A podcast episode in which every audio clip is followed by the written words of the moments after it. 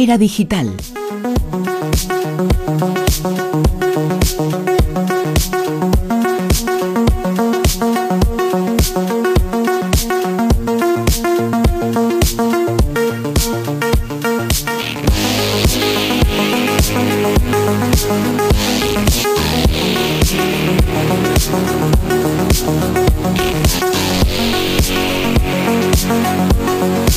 La información del mundo de lo digital con Alex Fidalgo, muy buenas. Hola, Alex. buenas noches Bruno, ¿qué tal? Pues eh, esperando el 15 de febrero, ¿no? Esperando el 15 de El febrero, día ¿no? después de los enamorados, ¿por qué? Pero eso, ¿qué pasa el 15 de febrero? Que te llevas el premio, ¿no? Escucha, escucha, te voy a, te voy a Vale. contar el porqué de esto. Escucha esta canción cómo empieza. Am I wrong? ¿Estoy yo equivocado? ¿Quién ha estado equivocado y más de una vez? Google. Google, te voy a hablar además de las mayores equivocaciones que ha cometido este motor de búsqueda. Tú decías, ¿qué pasa el 15 de febrero? Bueno, el 15 de febrero en Galicia es a Festa do Grelo. A Festa do Grelo, que en, en, en- para Google se trata de la fiesta del clítoris. ¿Por, ¿Por qué? qué es esto? ¿Cómo se ha descubierto Bueno. esto? Bueno, Es tan excitante y tan rico. Perdón, Sí. eh, que- quiero decir que el grelo, quien lo ha probado, quien hemos tenido la suerte de probarlo, porque existe solo en Galicia, es eh, muy difícil conseguirlo fuera. Es una verdura riquísima, Es pero un- riquísima, es una verdura fascinante. riquísima. Bueno, Es tú una lo sabes, ¿eh? riquísima. Sí, hablamos de una comunidad autónoma que también tiene afestado polvo. Pero bueno, eh, esto en ¿A ti no concreto te gustan los grelos? le, le pasó, sí, hombre, claro. Esto, Lo- esto- y lo otro, por lo visto, No me también. seas mal por, gallego, por ¿eh? favor, no, no os eh, empecéis a, a cerrar, dejadme continuar un momento. Esto fue lo que pasó en Aspontes de García Rodríguez, de un pueblecito de, bueno, un pueblo de 11.000 habitantes de, de- de Galicia, donde, como decíamos, se celebra cada 15 de febrero a Festa do Grelo. Bueno, pues los organizadores tuvieron a bien, no sabemos si por curiosidad o, porque optaron por la vía fácil a la hora de traducir un texto al castellano, utilizar el traductor de Google. Y como os decía, el resultado que arrojó el traductor es que a Festa do Grelo en castellano es la fiesta del clítoris. Me gustaba mucho además la, la invitación que, que fue retirada el jueves pasado, la invitación al evento que decía el eh, clítoris es uno de los productos típicos de la cocina gallega. El festival ha hecho del clítoris uno de los productos estrella de la gastronomía local. Esto según Google, ¿eh? Esto según Google, sí. según San Dios. Lo ha- Esto ahora lo han corregido y si intentas traducir grelo del gallego al español, el resultado que aparece es brote. Pero bueno, oye, Bueno, y- ya es y- otra cosa. y la- una funcionaria del ayuntamiento de Asponte se quejó enérgicamente por esto y dijo a los medios de comunicación que el gobierno lo- local lo consideraba un error muy grave. Hombre, y tenga en cuenta la clase de asistentes que podría haber tenido esta, Desde luego que esta sí. fiesta si no se hubiese corregido debidamente. Bueno, más errores. La fiesta del brote tampoco va a ser un éxito, pero bueno. más Lo, errores. lo malo es que hubiesen Google. exigido lo que decía Google. Más, sí, efectivamente. Más errores de, de Google. Gorilas. Se titula el siguiente error. ¿Por qué? Bueno, vosotros sabéis que Google tiene un buscador de imágenes, eh, una aplicación que es Google Fotos para compartir y almacenar imágenes y vídeo también, que, que ha sido estrenada recientemente. Bueno, pues esta, esta aplicación en concreto tiene una función de etiquetado automático, es decir, que reconoce, supuestamente, lo que tú subes en las fotos y lo etiqueta automáticamente. Pues esto se trata de coches, esto se trata de personas, etcétera, etcétera.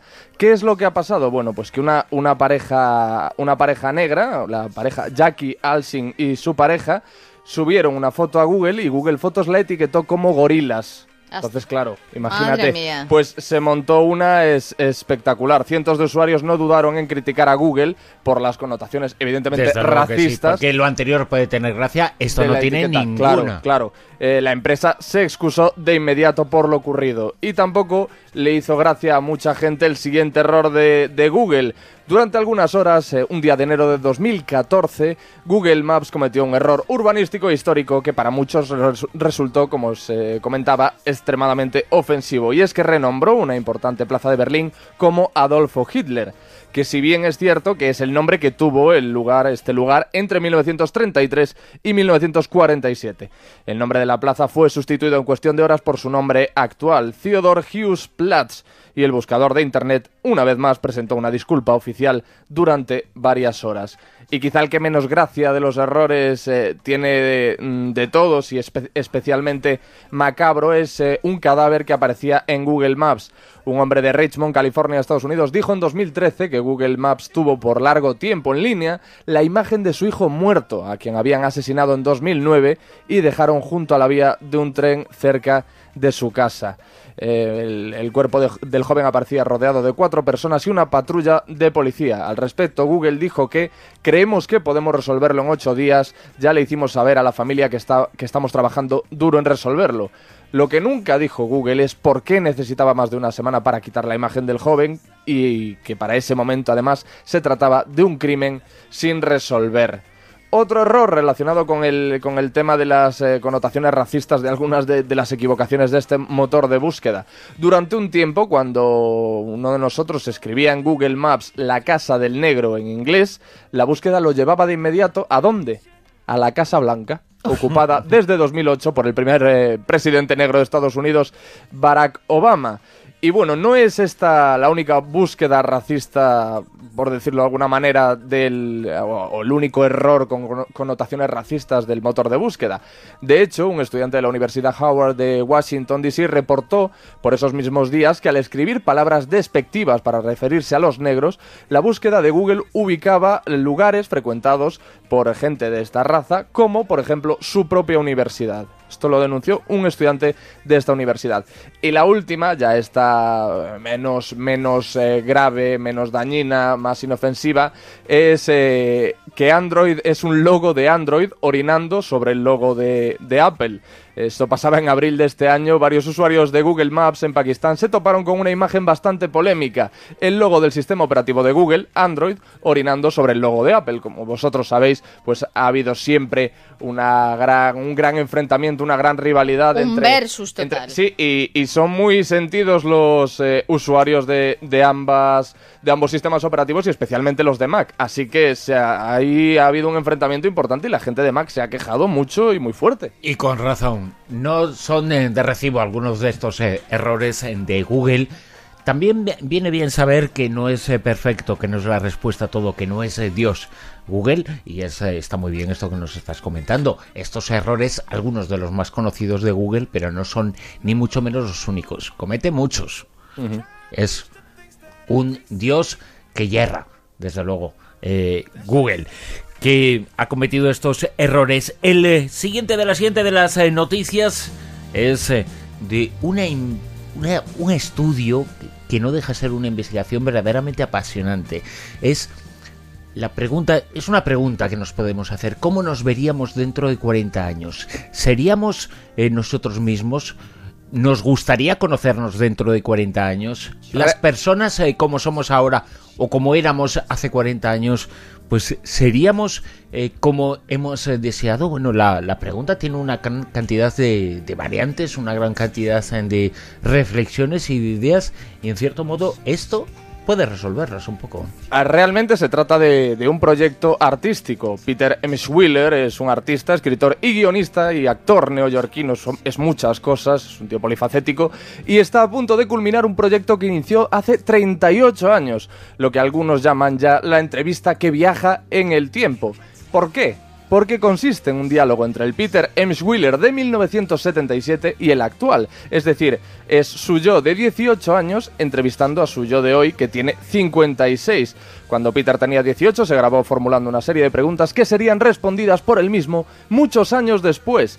Y en efecto, el Peter actual de 56 años ha respondido esas preguntas. El artista se ha vestido igual que entonces y ha completado la otra parte de la entrevista con un montaje muy bien realizado. No obstante, son evidentes las diferencias en la calidad de vídeo y eso es lo que él quiere subsanar y por eso ha iniciado una campaña de mecenazgo en Internet para crear un vídeo más extenso de la entrevista, así como remasterizarlo digitalmente. Y ya ha conseguido recaudar los 10.000 dólares que necesitaba. He visto el vídeo y te puedo decir una cosa, y es que ha envejecido muy mal, ¿eh? Hombre, 38 sentimos, años ha envejecido un poquito, ¿eh? Pero, pero ha envejecido muy malamente. Pero bueno, tiene, tiene puntos muy buenos el vídeo.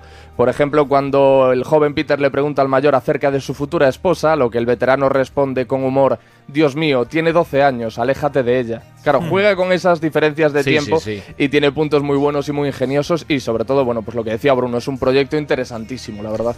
Habría que hacer un proyecto un poco complementario a este, es que responda hace 38 años el saber eh, si hay diferencias entre las respuestas, que esto también sería muy curioso, saber si las personas en 38 años cambiamos nuestros valores, cambiamos eh, nuestras ideas, cambiamos eh, quiénes somos. En definitiva, si nos encontramos a nosotros mismos dentro de 38 años, ¿qué pensaríamos ¿Qué nos de esa persona, no?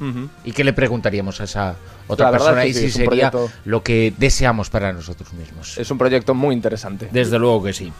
La siguiente de las informaciones que nos vas a contar es sobre la forma de ver películas y series, eh, ¿cómo se está revolucionando? Es una nueva aplicación eh, enteramente elaborada por, por eh, españoles, eh, por gente de aquí, que se llama Touch B. Estamos escuchando la banda sonora de Drive, que es una película que a mí me encanta, es una de mis películas favoritas y en las que el protagonista lleva una chaqueta muy característica con un escorpión. Y yo, que soy un hortera de bolera, cuando estaba viendo esa película decía, pues me gusta esa, aplica- esa aplicación, me gusta, Esa bueno, chaqueta. la aplicación también, pero me gusta esa chaqueta. ¿Dónde podría conseguirla? ¿Dónde podría comprarla? Y claro, me he tenido que recorrer eh, internet y he tenido que mover Roma con Santiago. Pero gracias a esta aplicación podría saberlo al momento. ¿Por qué? Porque esta aplicación te permite, mientras ves las películas, eh, descubrir el contenido que aparece en la película en tiempo real. Un toque para descubrir y un segundo toque para comprar o compartir. Puedes crear tus colecciones con el contenido que más te interese, revisarlas cuando quieras y compartirlas con tus amigos. Y también cuando dices, ¿quién es el actor que, interpreta este papel? Pues también te informa de quién es el actor. Ya nunca tienes que tener eso en la cabeza. Alex Fealgo, muchísimas gracias. Te seguimos escuchando dentro de unos eh, minutos eh, con eh, José Luis Salas. eh, no son horas. Un abrazo. Adiós. Hasta luego.